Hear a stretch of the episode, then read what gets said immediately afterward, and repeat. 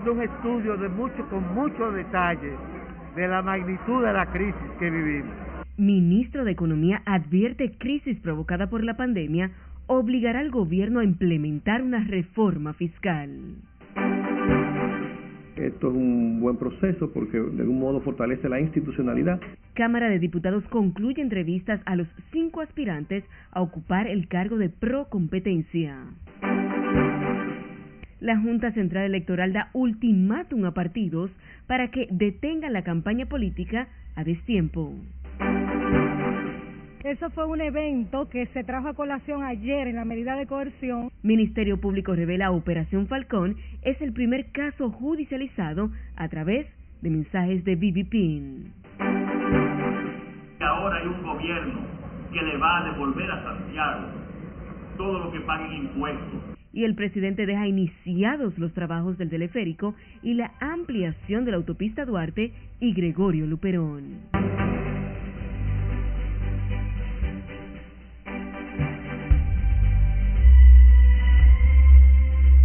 Muy buenas noches, bienvenidos a esta emisión estelar de Noticias RNN. Soy Anel de León, para nosotros es un honor ser su referente informativo cada noche. Iniciamos esta emisión de noticias con el ministro de Economía, Planificación y Desarrollo, Miguel Seara Hanton, quien aseguró este miércoles que ante la crisis generada por la pandemia del COVID-19, el gobierno no tiene otra opción que no sea implementar una reforma fiscal para detener los endeudamientos. Nuestra compañera Ana Luisa Peguero está en directo con nosotros. Muy buenas noches, Ana. Pasamos contigo. Buenas noches. Saludos, buenas noches. El gobierno ya ha hecho algunas consultas, por lo que se espera la reforma fiscal, se implementada a partir del año 2022. Es un estudio de mucho, con mucho detalle.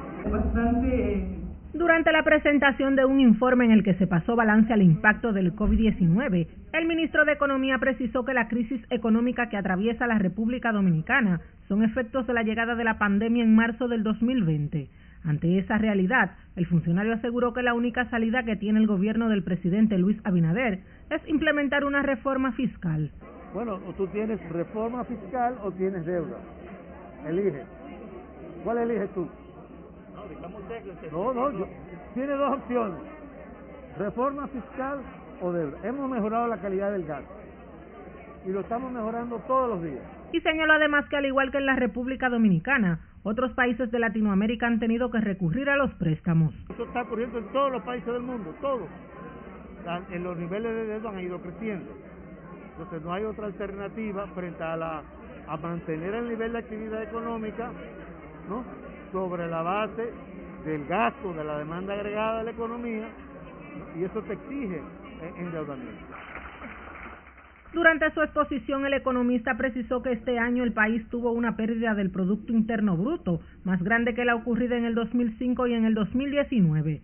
Sin embargo, aseguró que pese a este panorama, la economía dominicana crecerá en un 10%. Para tú parar la deuda, tienes que hacer la reforma. Explicó también que los sectores más afectados por la crisis fueron la ganadería, el turismo y el sector industrial. Ana Luisa Peguero, RNN. Sin embargo, economistas y expertos han vaticinado que de implementarse una reforma fiscal, la misma afectaría a la clase media. Desde las oficinas gubernamentales es todo lo que tengo. Yo retorno contigo al estudio. Te agradecemos, Ana. El gobernador del Banco Central, Héctor Valdés Albizu, sostuvo una reunión con el director general de Minería, Rolando Muñoz Mejía, en la que se analizó la importancia del sector minero para el repunte de la economía dominicana. En el encuentro se destacó que el valor agregado generado por la minería dentro del Producto Interno Bruto en el país durante el pasado año ascendió a 89.231 millones, equivalente a un 2.0% del PIB.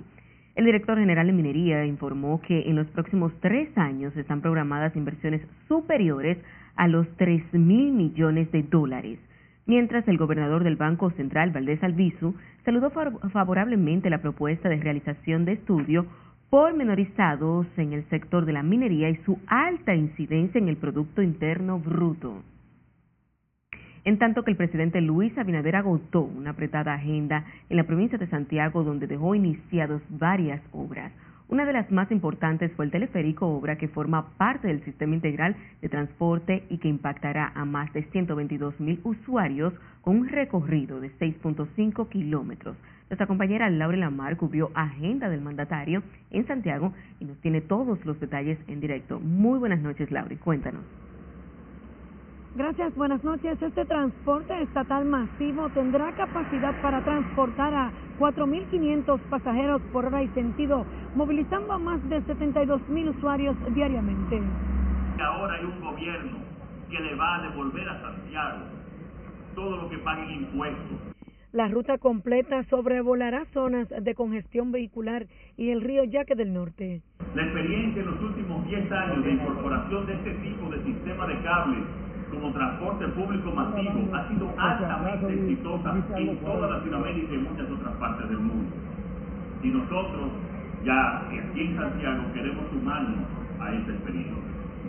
Con este sistema establecemos una oportunidad y garantizamos la entrada a sectores de difícil acceso mediante un servicio seguro y de primera que va a incidir directamente en la tranquilidad, en la dignidad, en la calidad de vida de los santiagueros.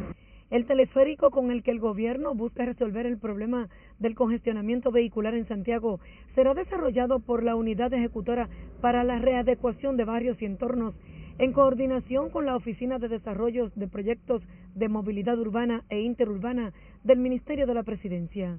Aprovechando esta planificación de la movilidad a nivel nacional y aprovechando que el metro de Santo Domingo se extendía hasta el kilómetro 15 de los Alcarrizos y ya el teleférico de los Alcarrizos no llegaba hasta el kilómetro 9, se aprovecharon los recursos para priorizar las inversiones en la ciudad de Santiago.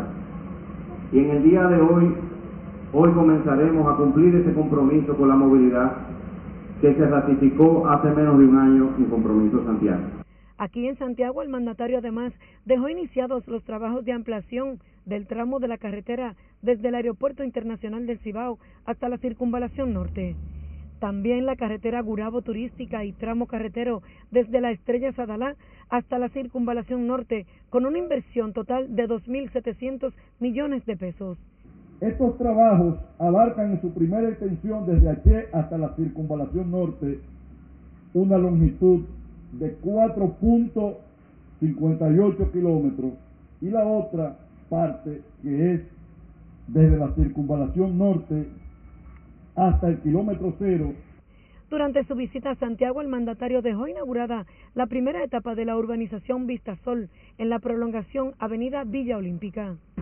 La agenda del presidente Abinader concluyó con su participación en la Feria Expo que coordina la Cámara de Comercio de Santiago y concluye el próximo domingo 3 de octubre. Es todo desde Santiago, retorno con ustedes al estudio. Gracias, Lauri. El Ministerio de Vivienda recibió más de 82 millones de pesos en obras de la disuelta Oficina de Ingenieros de Obras del Estado, OISOE, una de las instituciones gubernamentales más cuestionadas por ser generadora de los mayores escándalos de corrupción. Margaret Ramírez tiene los detalles. Por valor de 20 mil millones de pesos que corresponden a edificaciones escolares. A partir de hoy, el Ministerio de la Vivienda asume 1.040 expedientes de obras de la OISOE concluidas o en proceso de construcción. Entre ellos hay 482 contratos de edificaciones escolares, 259 centros hospitalarios y 299 pequeñas obras previamente entregadas por la Comisión Liquidadora de Obras del Estado junto a una flotilla de 84 vehículos. Se trata de edificaciones que son importantes para el desarrollo del país y para el desarrollo de comunidades humildes que necesitan de que el Ministerio de la Vivienda le concluya esa obra y la ponga en servicio. Que las asumiremos desde el MIDES para garantizar que sean culminadas de forma diligente. A su vez, quiero resaltar que desde el nuevo ministerio nos comprometemos a dar continuidad al proceso de pago de los compromisos de deudas por obras y servicios de años anteriores no honrados a la fecha. El nuevo ministro de la Vivienda, Carlos Bonilla, garantizó darle seguimiento al proceso de auditoría que realiza la Cámara de Cuentas a 240 contratos de obras hospitalarias y su equipamiento ejecutado en el periodo 2012-2020. Queremos confirmar el compromiso que tenemos de mantener nuestra colaboración con la Cámara de Cuentas para que continúe las auditorías ya en curso, garantizando el cumplimiento de toda la normativa legal y en apoyo con el mandato de transparencia. Junto a los expedientes de contratos de obras que superan los 82 millones de pesos, se hizo entrega de los activos inmobiliarios cuyas propiedades se encuentran ubicadas en las diferentes oficinas de la eliminada institución. El director de la Comisión Liquidadora informó además que fueron entregadas al Ministerio de Obras Públicas 650 proyectos con presupuesto superior a los 85 mil millones de pesos que también estaban en manos de la OISOE. Margaret Ramírez, RNN. Y ahora nos vamos al Congreso Nacional, donde senadores de los partidos opositores PLD y Fuerza del Pueblo manifestaron su rechazo a una eventual reforma de la Constitución. Nelson Mateo, con los detalles. Así como la prometida transformación del Ministerio Público. La reforma constitucional planteada por el presidente Abinader en la mesa del diálogo mantiene un rechazo radical del líder de la Fuerza del Pueblo, Leonel Fernández, y también de sus legisladores. Aseguran que aún están pendientes muchas leyes dispuestas por la Constitución del 2010. Y más de 90 leyes que manda esa Constitución no han sido aprobadas por el Congreso Nacional. Mal podría estarse hablando de reforma constitucional. Contrario, piensa el reformista, señala algunos puntos que deben ser revisados del texto constitucional. Eh, yo pienso que, es necesario y, y sobre todo, además de necesaria, que es oportuno en el momento que se plantea. Estamos distantes del, del proceso electoral, no se está haciendo para cambiar el método de presidencial.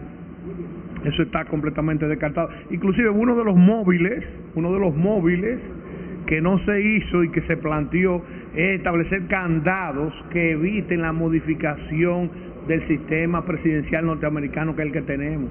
Se establece una mayoría eh, calificada mayor.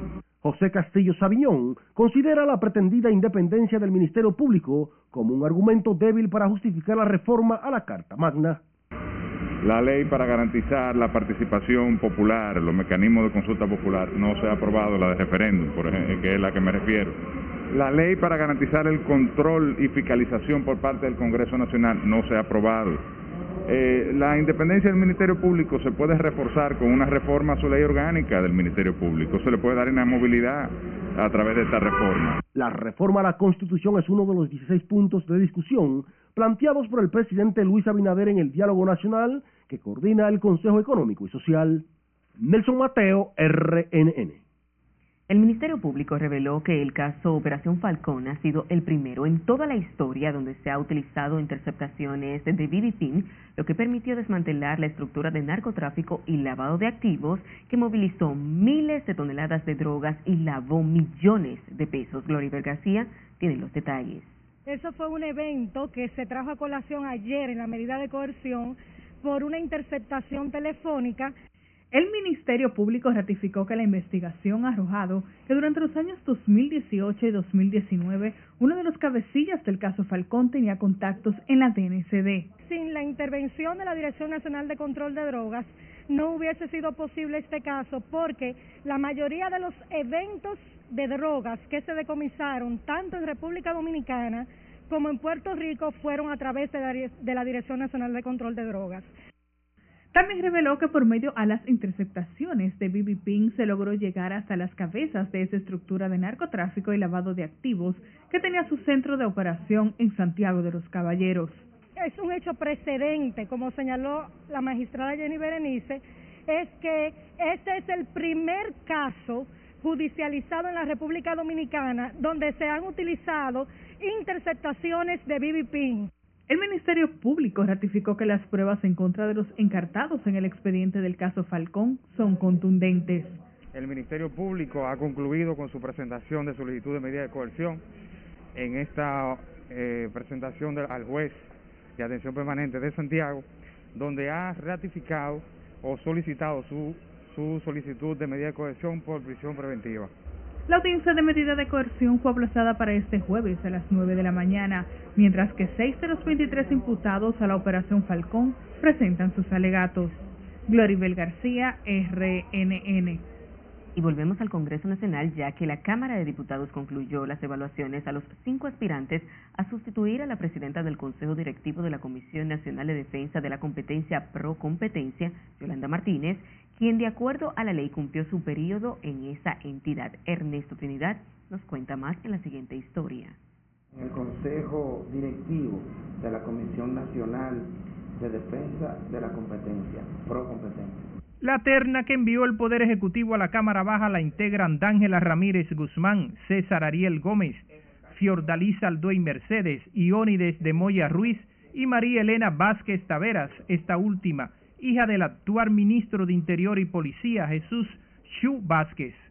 Las entrevistas a los postulantes versaron sobre su formación académica y su desarrollo profesional. El congresista Félix Santiago Isiano Almanzar, presidente de la comisión, indicó que el informe de las evaluaciones estará listo este jueves. La próxima sesión será el martes, pero ya para mañana estará lista y le llegará a la comisión coordinadora. O sea que en la próxima sesión hay director de procompetencia. La aspirante Vázquez Taveras dijo que aspira a ser escogida para dirigir los destinos de procompetencia porque cuenta con las habilidades y las competencias necesarias. Celebro que hayan convocado a esta entrevista, pues pudieron, la comisión pudo realizar diversas preguntas eh, de su interés para conocer no solo la formación académica, la trayectoria profesional, sino aspectos técnicos de la ley 42-08. En tanto que Iónides de Moya Ruiz y César Ariel Gómez calificaron ese ejercicio como un proceso que fortalece la institucionalidad. Tengo alrededor de 20 años en ejercicio en diferentes sectores, tanto en el sector público como privado. He estado en otras oficinas, estuve alrededor de 8 años en la Dirección General de Impuestos Internos.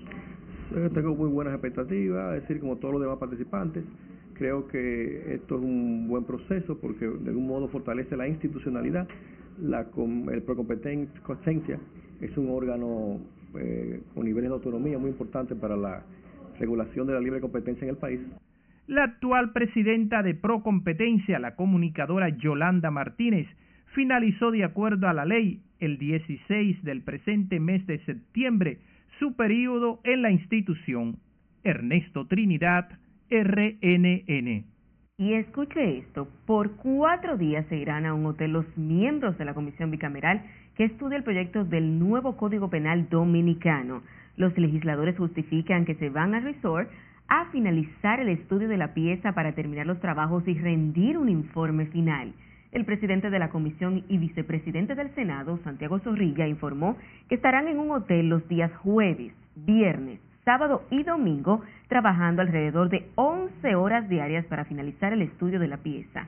Zorrilla dijo que es probable que senadores y diputados traigan al Congreso Nacional el informe, el nuevo Código Penal consensuado.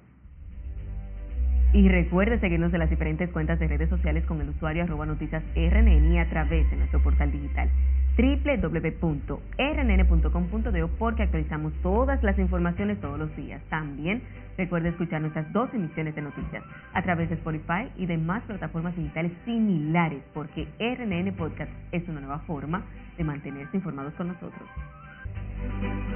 El Pleno siempre va a aplicar la ley, la Constitución, los principios y valores democráticos. Nos vamos a nuestra primera pausa comercial de la noche. Al regresar, les contamos de la advertencia que hace la Junta a los partidos políticos. Mantener la recuperación del concurso como vía. Además, sabrá por qué el Ministerio de Educación decide contratar más profesores. Esto y más luego de la pausa, no le cambie.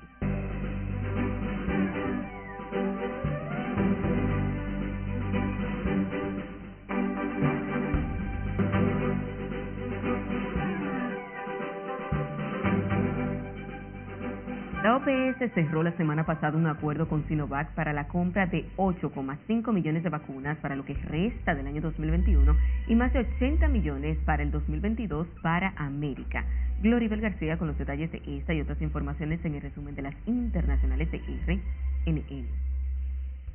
La Organización Panamericana de la Salud, OPS, anunció este miércoles que alcanzó un acuerdo con la farmacéutica china Sinovac para comercializar en el continente americano unos 8.5 millones de dosis contra la COVID-19 este año a través de su fondo rotatorio de venta de vacunas. La directora de la OPS, Carissa Etienne, indicó que ya han comenzado a aceptar los primeros pedidos de los países que estarán listos para entrega este año y anticipó que esperan alcanzar más convenios de este tipo en los próximos días con otras farmacéuticas.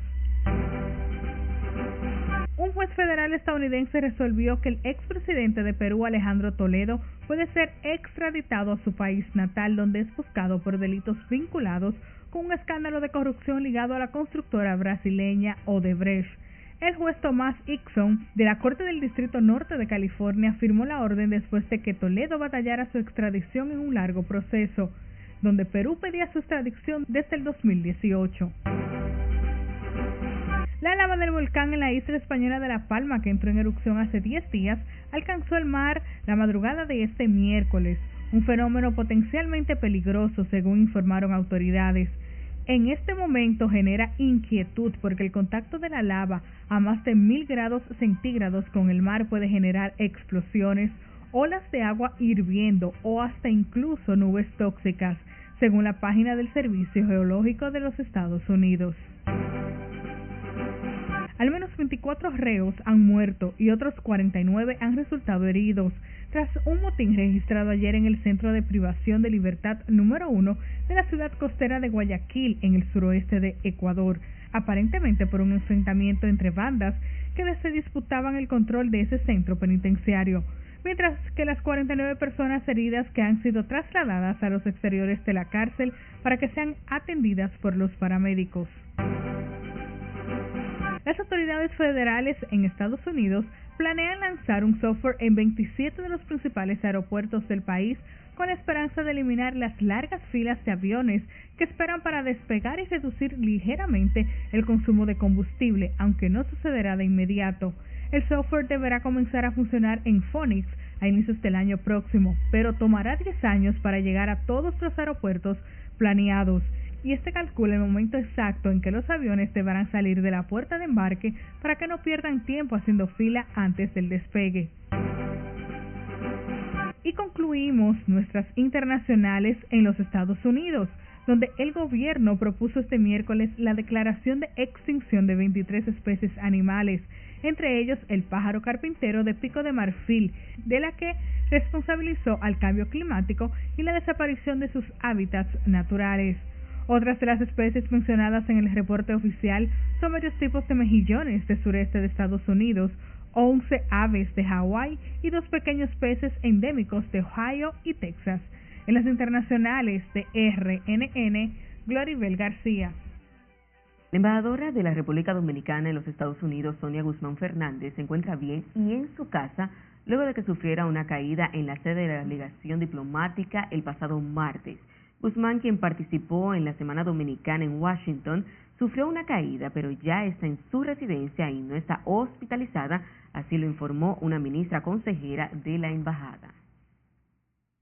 Y la Junta Central Electoral advirtió este miércoles a los aspirantes a cargos electivos de los partidos, agrupaciones y movimientos políticos que se abstengan en lo inmediato de continuar realizando actividades proselitistas de cara a las elecciones del año 2024. De lo contrario, advierten sobre sanciones drásticas. Miguel de la Rosa nos cuenta más. Tú y yo haremos historia. La campaña política iniciada desde tiempo, tanto fuera como dentro del país, obligó a la Junta Central a tomar medidas. La Junta Central Electoral ha planteado un régimen sancionatorio. Para que en el 24 ganemos nuevamente. El organismo anuncia sanciones con la inadmisibilidad de las candidaturas, de continuar con el proselitismo por parte de los aspirantes a cargos selectivos. Esta también sabremos cómo superarla. A través de un comunicado, el órgano de elecciones explica que de acuerdo a la ley, los periodos de pre-campaña y campaña aún no han iniciado, por lo que deben detener sus actividades políticas. El Pleno siempre va a aplicar la ley, la Constitución, los principios y valores democráticos. También ratificó que queda prohibido la promoción de los aspirantes a través de la radio, televisión, redes sociales y cualquier otro medio que pueda transmitirse información sobre aspiraciones políticas. Voy a recorrer una vez más cada punto del país. La reacción de la Junta Central Electoral se produce a propósito de que aspirantes a cargo de elección popular ya se encuentran realizando actividades proselitistas en franca violación a la ley electoral. Ven conmigo, acompáñame. Miguel de la Rosa, RNN. Y la Confederación Nacional de Trabajadores Dominicanos encabezó una marcha hasta el Congreso Nacional para rechazar el proyecto de ley que busca la devolución del 30% de los ahorros de las AFP a los afiliados. Nelson Mateo con los detalles.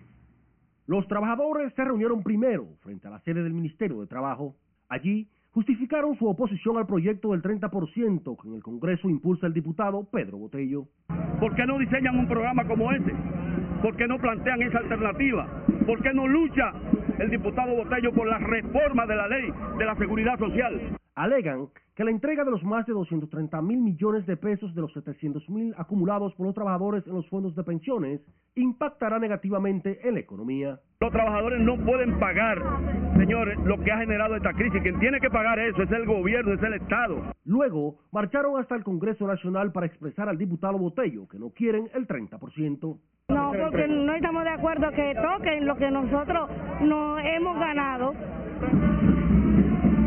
Botello reaccionó de inmediato a esta marcha.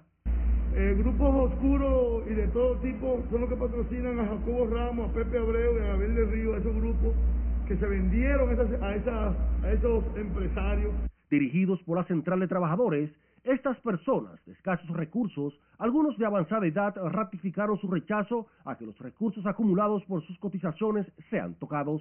Nelson Mateo, RNN.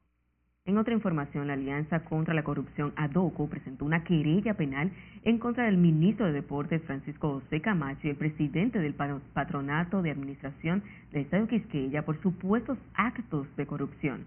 Julio César de la Rosa Tiburcio considera en su instancia que el funcionario violó la ley 340-06 sobre contrataciones públicas al adjudicar la remodelación de ese centro deportivo por un valor de 100 millones de pesos al patronato.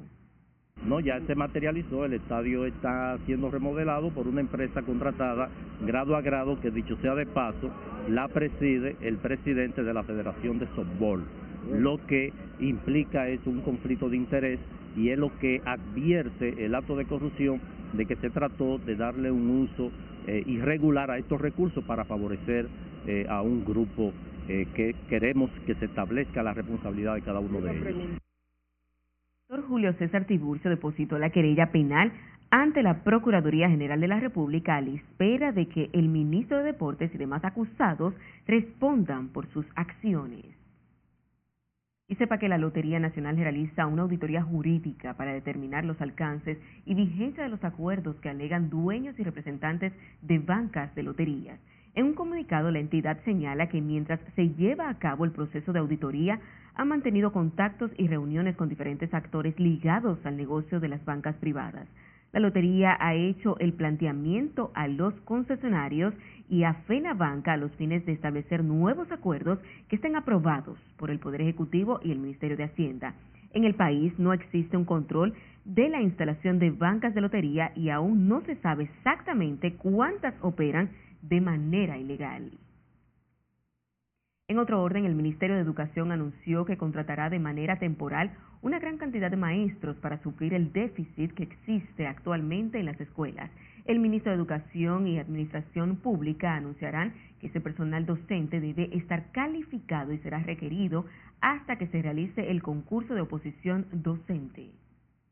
Tenemos un consenso de la necesidad de mantener la recuperación del concurso como vía para el ingreso de profesionales de la educación a la carrera docente. Vamos a acompañar en todo el proceso al Ministerio de Educación y a su ministro, Roberto Fulcar, que siempre en todo este proceso ha estado abierto eh, al manejo transparente de, de todas estas cosas y que se manejen de acuerdo al ordenamiento jurídico de la Administración Pública Dominicana.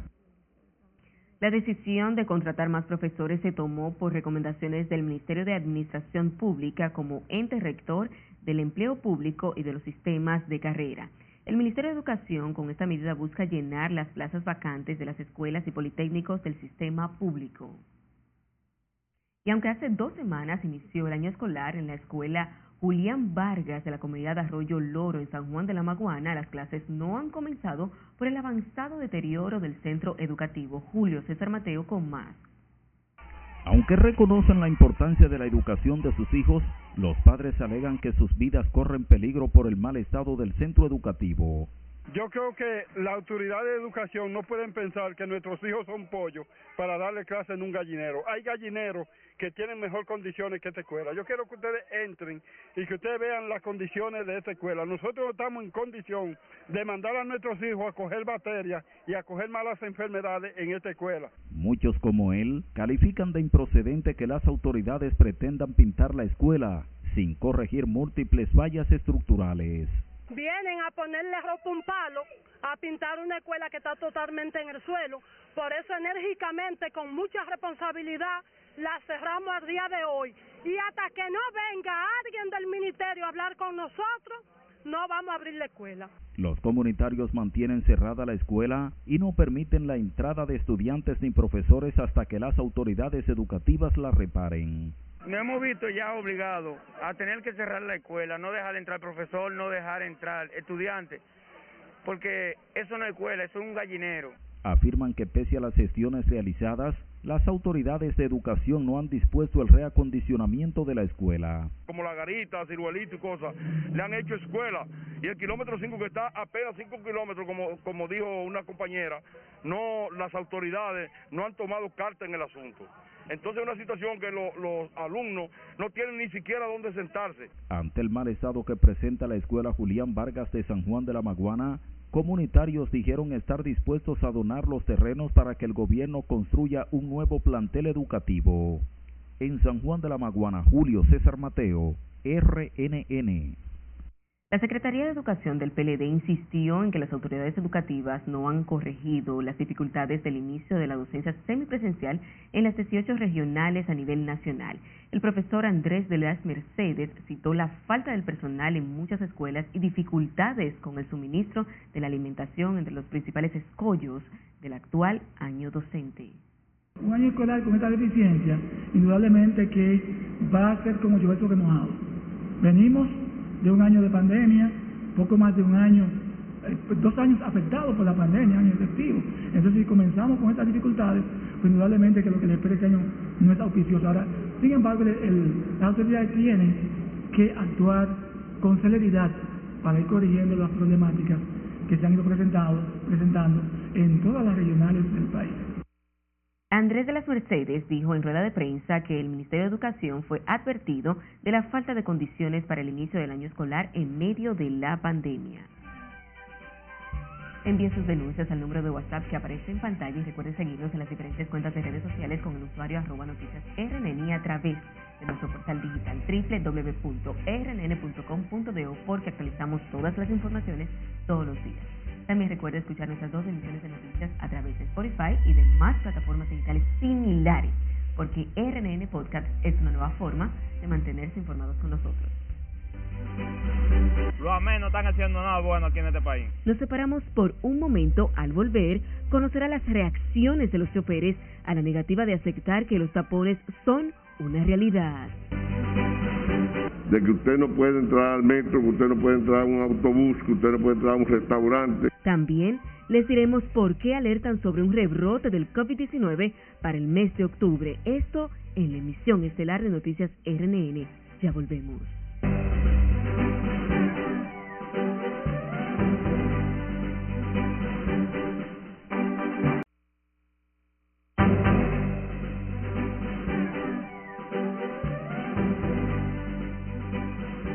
Gracias por mantener la sintonía. Seguimos con más informaciones. Choferes del transporte público le calificaron como una burla las declaraciones del director de la Dirección de Tránsito y Transporte Terrestre, quien aseguró que en la capital el tapotamiento vehicular no existe. Ana Luisa Peguero tiene las reacciones al controversial pronunciamiento del director de la DGC.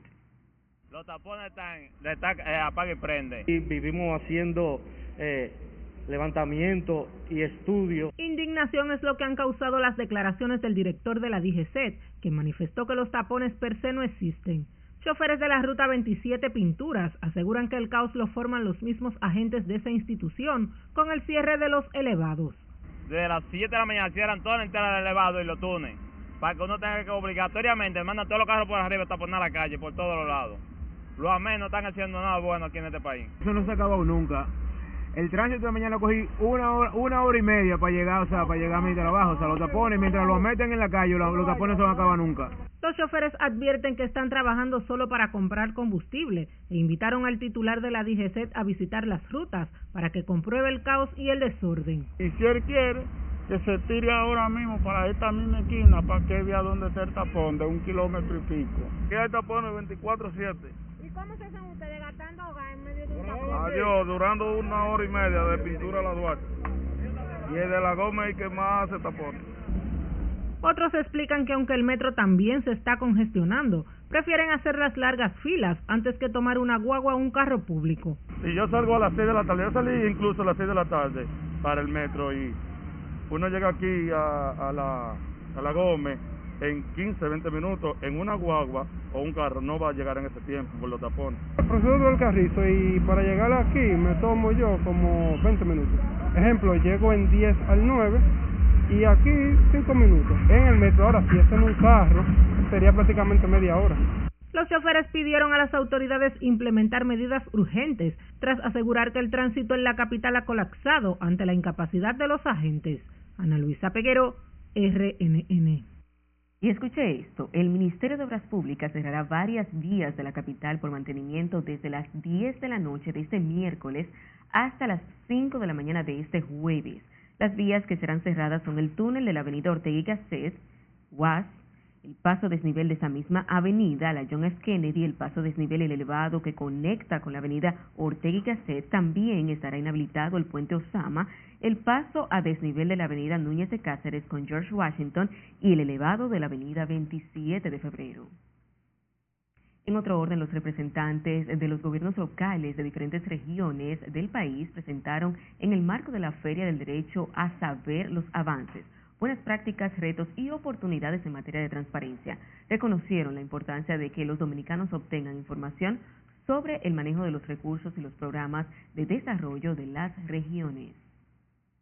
Asumimos en el informe de la como una frase, somos parte de mí, que era parte de una frase que se utilizaba en política, algo pero Juan Zorrilla, soy parte de ti, ya lo llevamos a la administración local, y la administración local es somos parte de ti, es los planes de desarrollo educativo, planes sociales, educativos. Hemos logrado nosotros eh, dirigir el deporte de baloncesto. institución del Estado o de órganos rectores o de instituciones de control interno, nosotros no existíamos porque nunca se implementaron, nunca se envió un informe.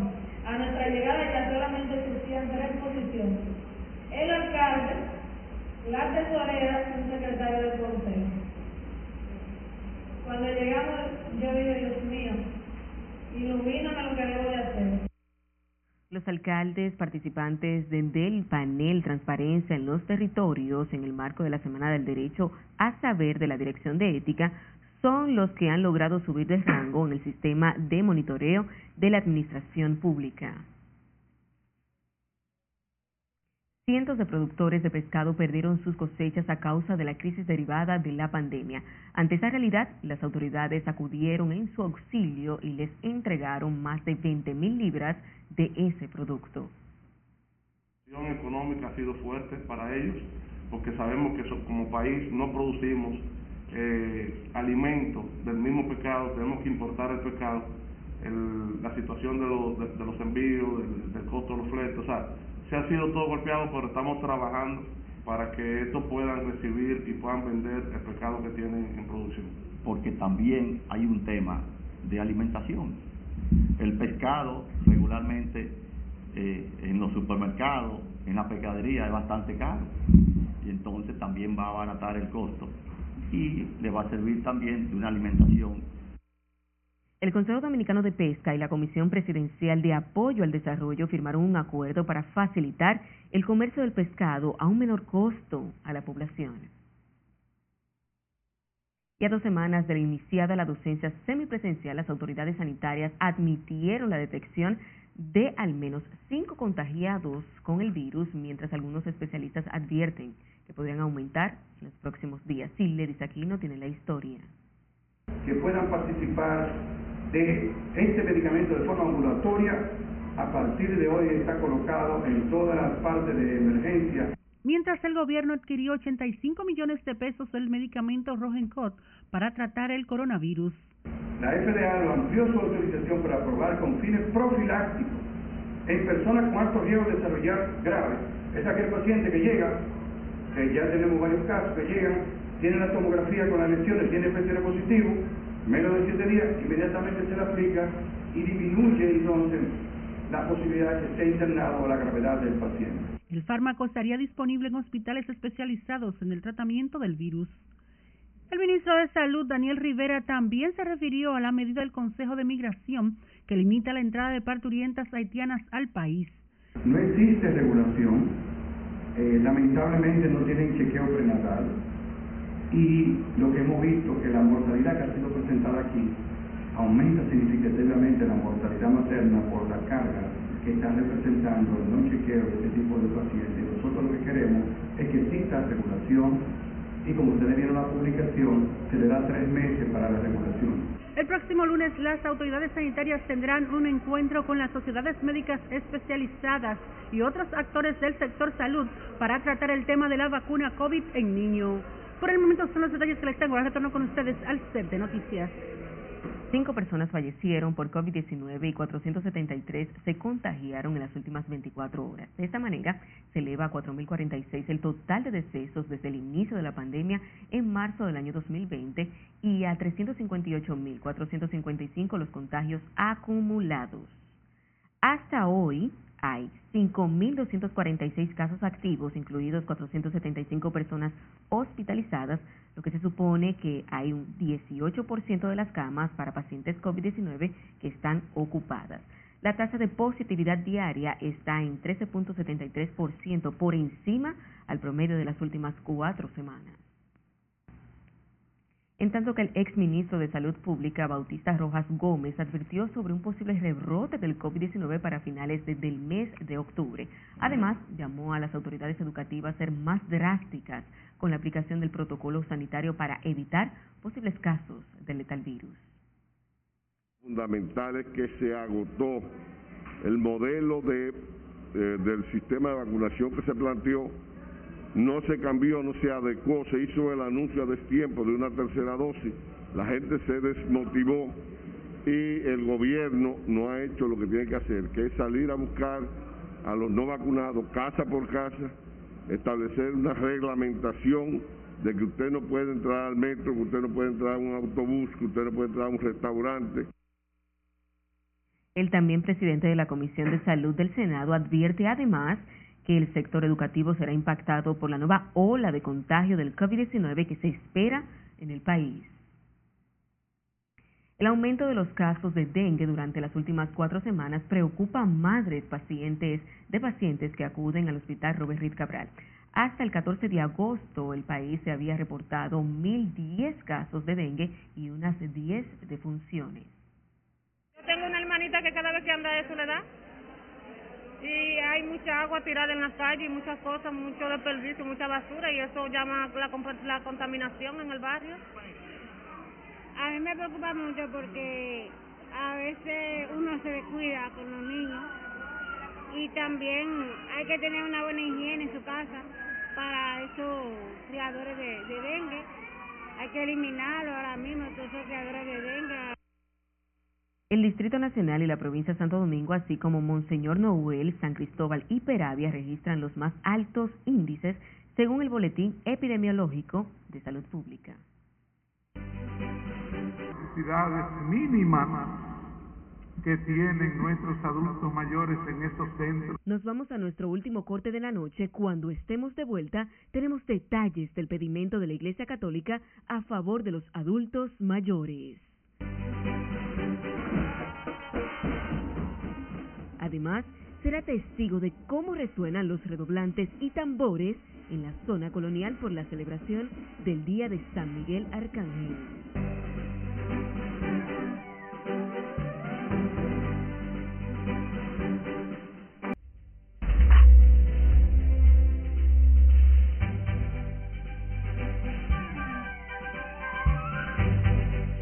Muy buenas noches, iniciamos la entrega deportiva hablando del mejor prospecto que tiene la República Dominicana en las grandes ligas, Wander Franco, que consiguió doblete en su primer turno de este miércoles contra los Astros y empata con Fran Robinson como el jugador menor de 21 años con más juegos consecutivos llegando a base 43. Franco este jueves puede romper este récord y entonces ya será el rey de los novatos.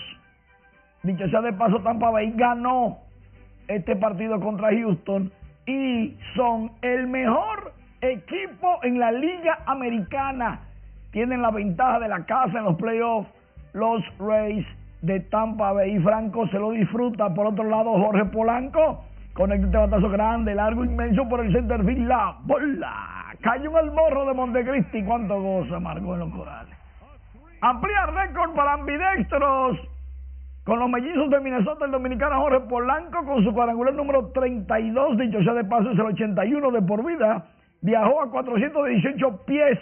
Ese juego lo ganó Michael Pineda, tiene 9 y 8 y aficionado de 363. Toronto se mantiene en la pelea por el comodín de la Liga Americana luego de derrotar a los Yankees 6 por 5 con dos honrones de Bob Bichette. Otro que está en el comodín, ya habíamos hablado de Tampa Bay, pero otro que está en el comodín es Boston. Está en el comodín número 2 a un juego de los Yankees. Seattle está acecho empate con Boston, con Boston y con Toronto. Todavía no se sabe nada, faltando cuatro juegos. ¿Qué va a pasar en la Liga Americana? Pero ciertamente queremos ver a Toronto ahí. En la Liga Nacional de Baloncesto, en el quinto juego de la final, los Leones derrotaron a los Titanes 79 por 70 con Juan Guerrero, logrando doble doble, 24 puntos, 12 rebotes e implantando marca de cinco juegos consecutivos con dobles dobles en finales de LNB y superando el récord de Eulis Vice. Este viernes los Leones buscan ser campeones cuando se enfrenten a los Titanes en el Palacio de los Deportes en el Centro Olímpico Juan Pablo Duarte. Vamos a ver qué pasa mientras tanto. Estas y otras informaciones en nuestras plataformas de redes sociales. Incluida TikTok. Sí, sí. TikTok. Ey, por ahí viene la pelota ya. El Es- béisbol invernal. Estoy esperando que allá en el estadio entonces hagas tu debut en el TikTok. Y ahí te veo más o menos ya practicando. Muchísimas gracias, Manny. El abandono de adultos mayores en el país es un problema que va en aumento en los últimos meses. Este terrible panorama preocupa al obispo auxiliar de Santo Domingo, Ramón Benito Ángeles, que pidió a las familias dar un trato más humano y digno para los envejecientes. Siledis Aquino tiene la historia. Y eso es algo que nos tiene que inquietar. Monseñor Ramón Benito Ángeles mostró preocupación por las condiciones de vida de muchos adultos mayores a nivel nacional. Es por ello que abogó por mayor atención para los envejecientes. Naturalmente que cuando ponemos la mirada en la necesidad de atención a nuestros adultos mayores, es porque hemos de poner la atención en los adultos mayores menos atendidos.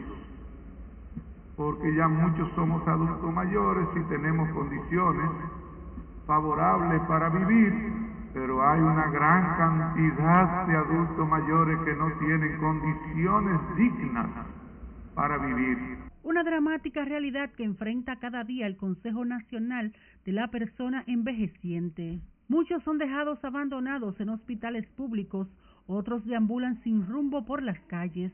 Nosotros conocemos mucho de nuestros llamados ancianatos que hay en la República Dominicana y de los cuales algunos del gobierno y una gran parte de la Iglesia Católica, tratando de responder a las necesidades mínimas que tienen nuestros adultos mayores en esos centros de adultos. y sin embargo tampoco tenemos todavía una respuesta de acuerdo a cómo la necesitamos tener. Pese a esas dificultades, José García Ramírez destacó algunos logros en su gestión de algo más de un año. En lo que va de este año, en al término del mes de septiembre, hemos completado un millón de acciones a favor de los envejecientes. Lo que pasa es que todo el mundo piensa que las acciones solamente son de médica, de enfermería, no. Cada vez que un envejeciente va a un tribunal de la República Dominicana, va bajo la cobija de un abogado de CONAPE. CONAPE anunció un programa de actos el viernes venidero para conmemorar el Día Nacional del Adulto Mayor. Sila Disaquino, RN. Este viernes la Iglesia Católica también celebró el Día de San Gabriel, patrono de los comunicadores, con una Eucaristía oficiada por Monseñor Benito de la Rosa y Carpio en la parroquia mediática San Antonio de Padua. En la celebración religiosa, Monseñor de la Rosa y Carpio dio gracias por aquellos profesionales de la comunicación que ejercen su oficio con valentía, sentido ético y de cooperación. Hoy la Iglesia Católica celebró a los santos arcángeles Miguel, Rafael y Graviel, particularmente Graviel, que significa fortaleza de Dios y que fue elegido como el patrono de la comunicación y los comunicadores. Decenas de feligreses se reunieron este miércoles para celebrar el Día de San Miguel Arcángel en la iglesia que lleva su mismo nombre en la zona colonial. Ana Luisa Peguero estuvo allí y nos cuenta más.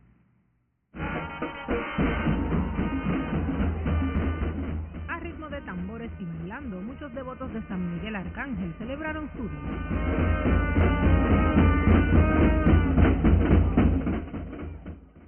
Una homilía en la iglesia que lleva su mismo nombre, ubicada en la calle José Reyes de la zona colonial, fue el punto de la celebración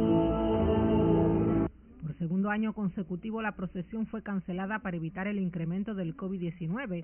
Sin embargo, esto no impidió el festejo. En el día de hoy no va a haber procesión por la situación, cuidando un poco la situación de la pandemia del COVID. Como hemos visto últimamente en los medios, ha ido creciendo paulatinamente. Siempre vengo aquí a la fiesta, nunca me pierdo un año, celebrando la fiesta de mi patrón San Miguel Arcángel. Simpatizantes de San Miguel, quienes además de vestir prendas de color rojo y verde en su honor, aprovecharon la celebración para repartir comida en agradecimiento a alguna petición cumplida. Mi hijo se llama Miguel. No he traído pruebas ahorita, pero mi hijo se llama Jean Michael Llerena. Su madre se llama Sunilda Torres de Cutucú, La Vega. ¿Qué le ha pedido y qué le ha ofrecido? Que estaba embarazada y, la niña nació por vía me ayudó a parir la niña. Otros aprovecharon para pedir por el pueblo dominicano y la salud de sus seres queridos. Que se acabe la maldad, la angurria que hay y la traición que hay, la muerte, los asesinatos y los robos que existen en este país. Yo le deseo cosas buenas a mi país, que salga adelante el aroma del tabaco y el encendido de velones caracterizaron la fiesta de San Miguel Arcángel en la zona colonial. La veneración a este santo surge del libro de Apocalipsis, que habla de un gran combate en los cielos, donde Miguel y sus ángeles lucharon contra un dragón. Ana Luisa Peguero, RNN.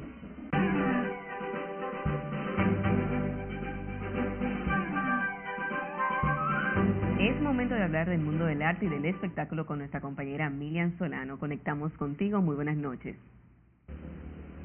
Gracias, buenas noches. El cantautor colombiano Cristian Dorado realizó un encuentro de prensa para presentar su más reciente sencillo, Baila conmigo.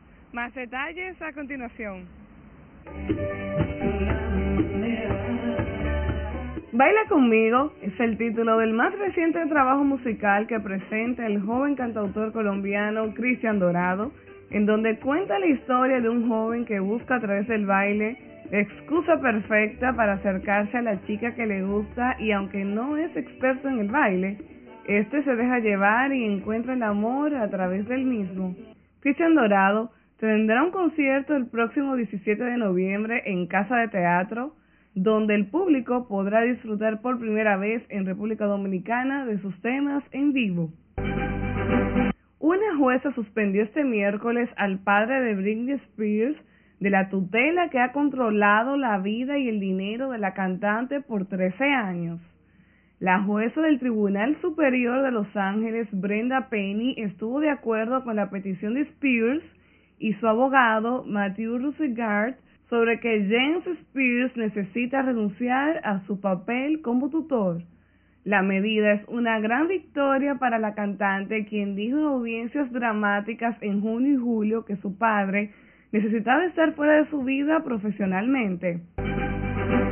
El cantautor dominicano Feo Muñoz regresa al país con un nuevo disco bajo el brazo titulado Amuleto, que le pondrá el encanto a su gira de conciertos que incluye presentaciones en Santiago, Santo Domingo, Salcedo, San Francisco de Macorís y Punta Cana, entre otras ciudades del país.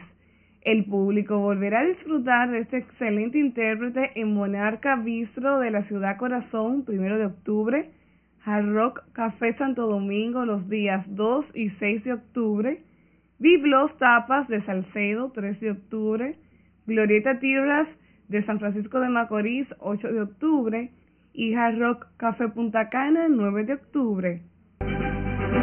Y el cantante colombiano Cam presentó anoche en Punta Cana su primer álbum producido por el músico puertorriqueño Master Chris, el científico. Con un showcase, el artista presentó su trabajo a la prensa nacional e internacional. Conversamos con él y nos cuenta sobre la realización de su disco. ¿Por qué desahogo? ¿Qué parte de tu vida entregas en este disco o fue sugerencia de Master Chris ponerle desahogo? No, no, no, no, fue mía, fue mía. El, todo el equipo estaba pensando qué nombre ponerle al álbum y yo dije, mira, es un desahogo, porque para mí es, un desahogo, eso mismo es, tiene todo lo que había querido hacer desde pequeño, tiene perreo hasta el piso, sucio, con sonidos de atrás, eh, tiene romantiqueo, tiene salsa, tiene un trap bien motivacional que, que, está duro, que dice la realidad, dice lo que hay, que muy pocos confían en ti, muy pocos te la dan, pero cuando te ven aquí ya todo el mundo dice, ah, quiere pegarte de... y es para que se sientan identificados todo tipo de personas, ingenieros, trabajadores, estudiantes, todo, todo, porque es que es la realidad lo que pasa en la vida. Khan estará realizando una gira de promoción por Latinoamérica donde visitará los países de Colombia, México, Perú y República Dominicana para presentar su propuesta musical y contagiar a todos de su wiki wiki tra tra. Desahogo es el resultado de muchos años de formación y de un recorrido por España, República Dominicana y Colombia. Hasta aquí diversión feliz, resto de la noche. Gracias Miriam. Contigo finalizamos esta emisión de las Noticias RNN Feliz Resto de la Noche.